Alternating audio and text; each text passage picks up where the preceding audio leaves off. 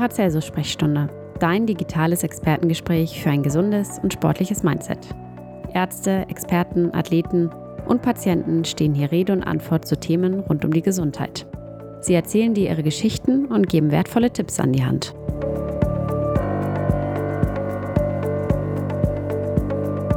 Moin zusammen, herzlich willkommen zur Paracelsus Sprechstunde, dem Podcast der Paracelsus Sportmedizin und Prävention. Mein Name ist Melanie Stade, ich bin Managementleitung der Sportmedizin und Selbstärztin und ich spreche heute mit unserem neuen Mannschaftsarzt und Teammitglied Dr. Georg Zeronis, seines Zeichens Facharzt für Orthopädie und Unfallchirurgie und Mannschaftsarzt beim SV Werder Bremen. Herzlich willkommen. Hallo, schön hier zu sein. Wir sprechen heute über dich ja. und ähm, über die Betreuung im Spitzensport. Und auch da wir ja immer so das Thema haben, was sind häufige Sportverletzungen, ist heute mal das Sprunggelenk dran. Aber wir starten erstmal mit unseren Check-in-Fragen, um dich auch ein bisschen besser kennenzulernen. Und die erste Frage ist, wie oft machst du denn Sport und welchen? Früher habe ich äh, Basketball gespielt und so ein bisschen Fußball gekickt. Äh, das geht mit meinem Knie nicht mehr, ist schon viermal operiert. Aber ähm, Kraftsport und Crossfit gehen noch ganz gut. Und solange die Buden offen hatten, war ich da auch regelmäßig, also so dreimal die Woche. Und ähm, die letzten Monate mache ich so in eigener Regie. Du bist bisschen, auch so ein Heimtrainer sozusagen. Ja, genau, mit ein bisschen Kettlebells. Und Aber kommst so du auf dreimal die Woche? Ja, mal mehr, mal weniger. Ja. Wir hatten ja eben schon ein bisschen drüber geschnackt, aber erzähl doch mal was, wie ernährst du dich denn? Ja, das ist ein gutes Thema, weil ich da auch ein bisschen Streit mit meiner Familie und im Freundeskreis ab und zu habe. Ähm, ich versuche mich vegan zu ernähren. Äh, das fing so vor acht Jahren an, ähm, dass ich angefangen habe, ja, mir Gedanken über das Essen zu machen, aber mehr über die Tiere und die Massentierhaltung und den Klimawandel. Und äh, dann habe ich gedacht, so jetzt äh, nicht Wasser predigen und Wein trinken und habe dann angefangen, meinen Fleischkonsum zu reduzieren und jetzt bin ich fast vegan mittlerweile. Also ist ein, ein Prozess tatsächlich. Ne? Es geht nicht von heute auf morgen, sondern man lässt so langsam das eine oder andere weg. Was fällt dir am schwersten? Ja, der, der Käse ist das, was mich hindert. Äh. Und nicht, dass ich meinen Kühlschrank voller Käse habe, aber wenn man mal irgendwie auf die Schnelle in die Bäckerei geht, ein Brötchen holen, dann, dann ist es halt mal das Käsebrötchen. Und äh, vielleicht ein, zwei Mal im Jahr dann in Griechenland im Fischrestaurant nochmal ein Fisch. Aber sonst äh, fällt mir das überhaupt nicht schwer auf tierische Produkte zu verzichten. Guten Tipp für veganen Käse? Cashewkäse. Also insgesamt äh, ist da noch Luft nach oben mit dem veganen Käse, würde ich sagen. Mozzarella ist nicht so deins. Boah, nee, das war jetzt nach hinten losgegangen. Den musste ich gleich wieder entsorgen. Okay, aber Cashewkäse scheint zu gehen. Ich werde den auch mal probieren. Ich komme von dem, von dem Gouda und dem Brie auch noch nicht so richtig ja. weg, muss ich sagen. Ähm, und äh, du hast ja einen sehr stressigen Job, muss man sagen. Jetzt speziell bei uns, ja noch nicht so lange, aber schon voll eingestiegen. Wie entspannst du denn? Auch eine gute Frage. Also ähm, ich lese viel, beziehungsweise ich höre viel Hörbücher. Das entspannt mich sehr. Vor allem so alte Romane. Äh, du einen Tipp gerade? Ja, gerade. Also einer meiner Lieblinge ist zum Beispiel Stefan Zweig aus dem Stegreif. Ich, okay. Alles, was der, der hat jetzt, muss man sagen, eigentlich nur einen Roman, glaube ich, vollendet, aber viele, viele äh, Kurzgeschichten geschrieben und so. Das gefällt mir sehr gut und ansonsten. So die, die, ja. nee, ich schlafe viel, ich, äh, Sport entspannt mich tatsächlich und ich höre auch gerne Musik. Gut, haben wir dich schon ein bisschen näher kennengelernt, aber da setzen wir noch einen drauf. Erzähl mal so ein bisschen, äh, so ein bisschen über dich. Wie bist du denn dahin gekommen, wo du jetzt heute bist? Ich meine, das ist natürlich herausragend, aber wie wird man das denn? Ja, also wenn man jetzt mal jetzt rein beruflich das jetzt betrachtet, ist es so, dass ähm, ich habe äh, ganz normal studiert, dann in Berlin zu Ende studiert und habe dann da angefangen zu arbeiten. Und erstmal in die Orthopädie-Unfallchirurgie rein, weil das ist, was mir schon immer am meisten gefallen hat. Man, Warum? Ja, man kommt selber aus dem Sport und es hat schon dann damit immer schon Berührungspunkte. Und dann wird einem eigentlich auch relativ schnell klar, dass man in die Richtung gehen möchte. Und äh, durch diese Sportmedizin bleibt einem der Sport dann erhalten, auch wenn man im Alter dann selber immer weniger machen kann. Kann man das aber beruflich verbinden. Das ist auch das Interesse, was man darüber hinaus hat. Und ähm, dann war für mich auch immer klar, dass ich gerne Sportmedizin machen würde. War dann immer an Krankenhäusern, die einen Schwerpunkt traumatologisch gesetzt hatten. Und ähm, hatte dann das Glück, das braucht man, also alleine schafft man das nicht. Man braucht, entweder muss man sich gut aufstellen oder die hat Connections oder man hat eben das Glück und trifft jemanden wie Alberto. Unser der Chefarzt? Mich, genau, mhm. der mich dann unter die Fittiche genommen hat in Berlin damals schon und gesagt hat, komm, wir gehen ähm, zur, zur Hertha und machen die Jugendakademie zusammen und haben wir die zwei Macht Jahre man mal zusammen. einfach so. Ja, er hatte, er war ja schon vorher Mannschaftsarzt bei Werder Bremen und ist über die Connection. Und ähm, wenn man sich im Beruf gut anstellt, also über das fachliche Wissen hinaus, sage ich, und fleißig ist und nicht meckert, wenn man mal extra Aufgaben machen muss, sondern im Gegenteil, desto blöder die extra Aufgabe ist, desto mehr sagt man, darf ich und gerne. Und also ne, die, die, die Oberärzte und die Chefärzte wissen natürlich, dass du keine Lust hast, neben der Station noch äh, Verbandswechsel und Sprechstunden zu machen. Aber wenn die dann halt sehen, dass da der Einsatz kommt und das Fachliche setzt sich jetzt mal voraus, ein gewisses Minimum an, an Interesse und, und Wissen, dann ähm, sagen sie, nimm dir doch mal jetzt Zironis, der ist fleißig und interessiert. Und dann Zuverlässig. zuverlässig ist ganz wichtig, ne, die Leute entlasten. Und so hatte ich das Glück, dass ich dann über Alberto weiter in die Sportmedizin gekommen bin und jetzt hier bin, wo ich hier bin. Also es ist natürlich einerseits der Ehrgeiz, es ist das Engagement, aber es ist auch die Leidenschaft für das Thema. Ne? Also Absolut, ohne das äh, geht es nicht. Vor allem, man unterschätzt dann, wie viel Arbeit das tatsächlich ist. Gerade die Arbeit mit Sportlern. Ne? Das ist nicht, man geht nach Hause und schaltet ab.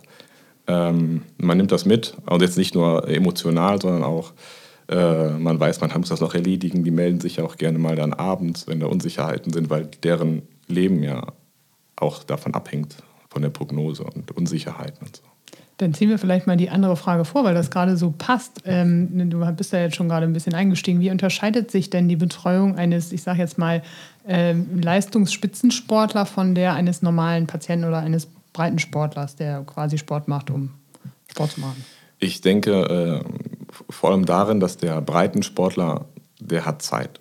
Und die ähm, Leistungssportler und Profisportler, die haben diese Zeit nicht. Ne? Da, da hängt von wenigen Tagen äh, die Teilnahme an Wettkämpfen ab oder an Spielen. Und da muss man manchmal ein bisschen äh, kulanter sein in der, in der Freigabe zum Sport zum Beispiel. Man muss manchmal früher äh, ähm, vielleicht ähm, irgendwelche therapeutischen Schritte einleiten, wo man bei, bei Breitensport dann sagen würde, komm, mach mal hier ein bisschen Physio und komm in zwei Wochen wieder, wenn es nicht besser wird. Und dann beim äh, anderen Sportler muss man dann deutlich aggressiver vorgehen, also beim, beim Profisportler. Das heißt aber ja auch im Prinzip, ich meine, das klingt jetzt ein bisschen blöd, aber da ist nicht das erste Ziel, da am besten gesund rauszukommen, ne? sondern das Ziel ist, möglichst Ja. schnell für den Wettkampf fit zu sein. Oder Und dabei die goldene Mitte zu finden, genau. Okay. Ja, man muss natürlich mit dem Sportler reden. Ne? Wenn der Sportler sagt, du, ich habe Zeit und so, dann macht man natürlich alles. Wenn der Sportler sagt, aber ich, hier, Doki, ich muss da spielen, dann sagt man dem, du weißt, ne, 100 Prozent kriegen wir das nicht hin bis dahin, aber wir schaffen es, dass du schmerzarm bist. Dann der sagt, super,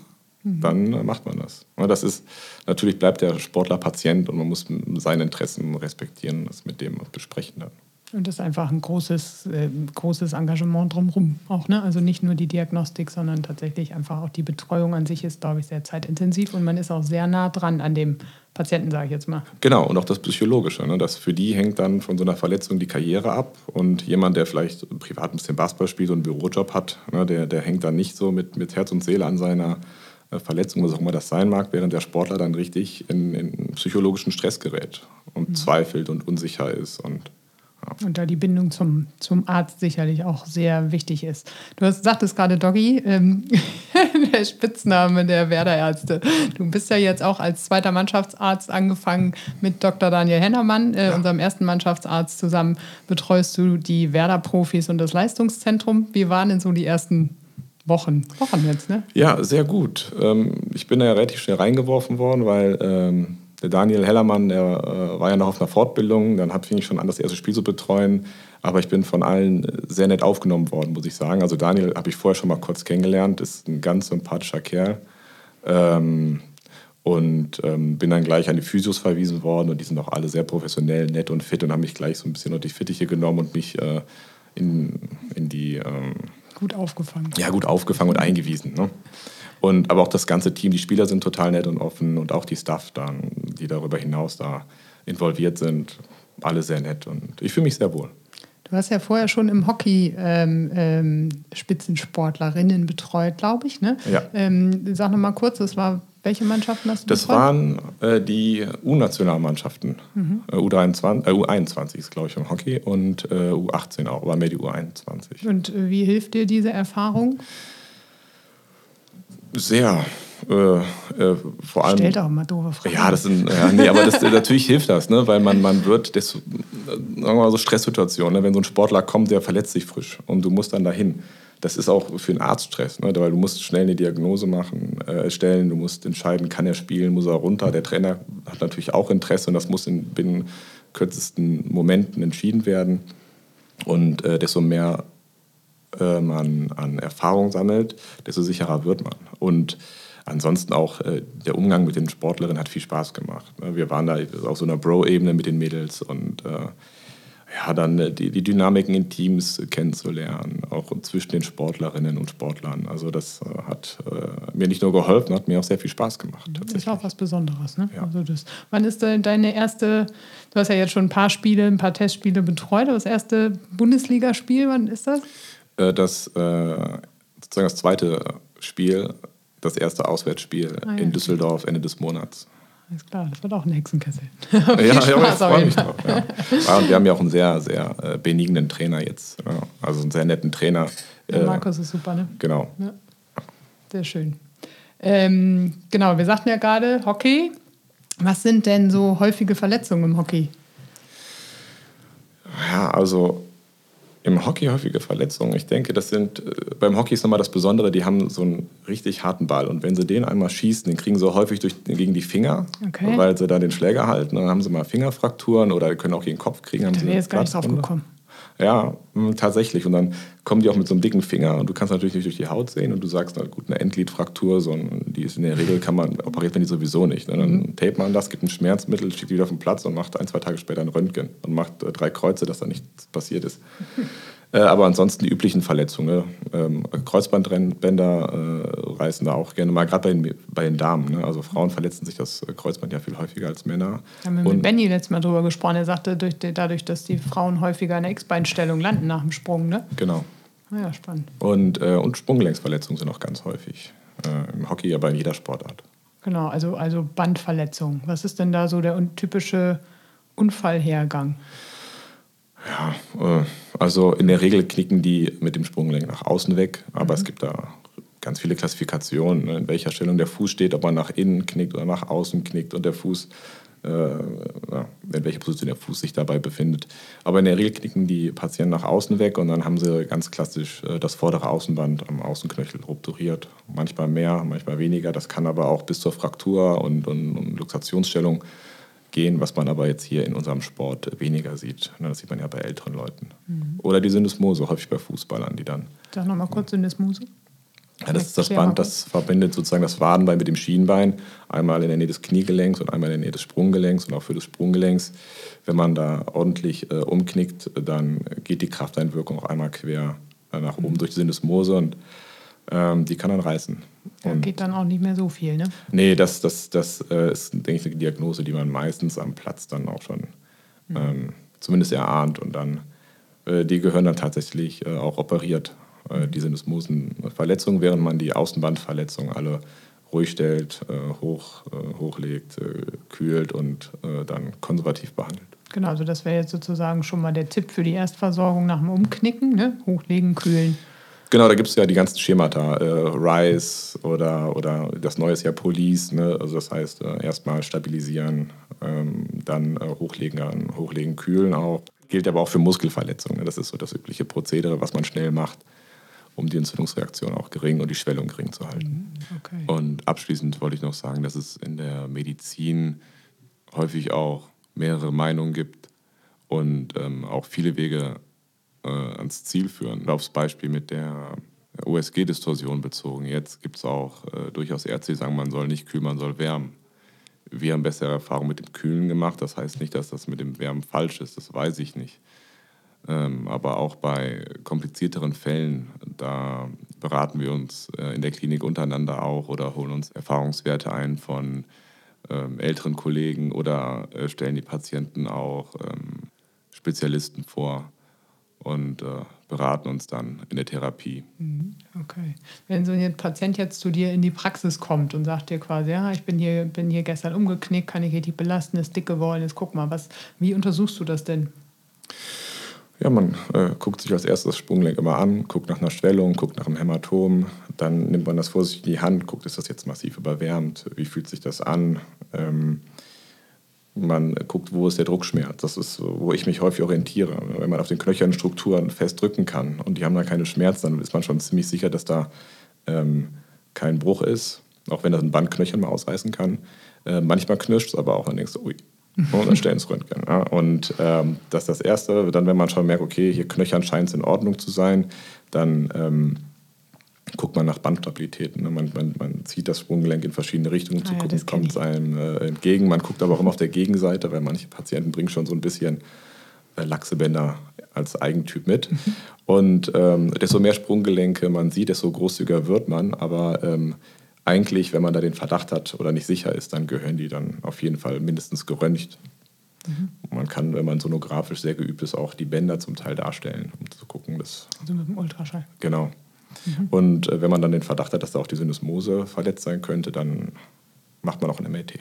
Mhm. Aber jetzt nicht standardmäßig. Ne? Nein, ne? Man würde bei einer Fall. Bandverletzung nicht standardmäßig ein MR machen. Nee, zumal das ja nicht mal eine Konsequenz hat. Ne? Dann sieht man, dass da das Band gerissen ist, aber dann bringt einem das die auch Die Behandlung wäre sozusagen die gleiche. Wie sieht sie denn aus, die Therapie?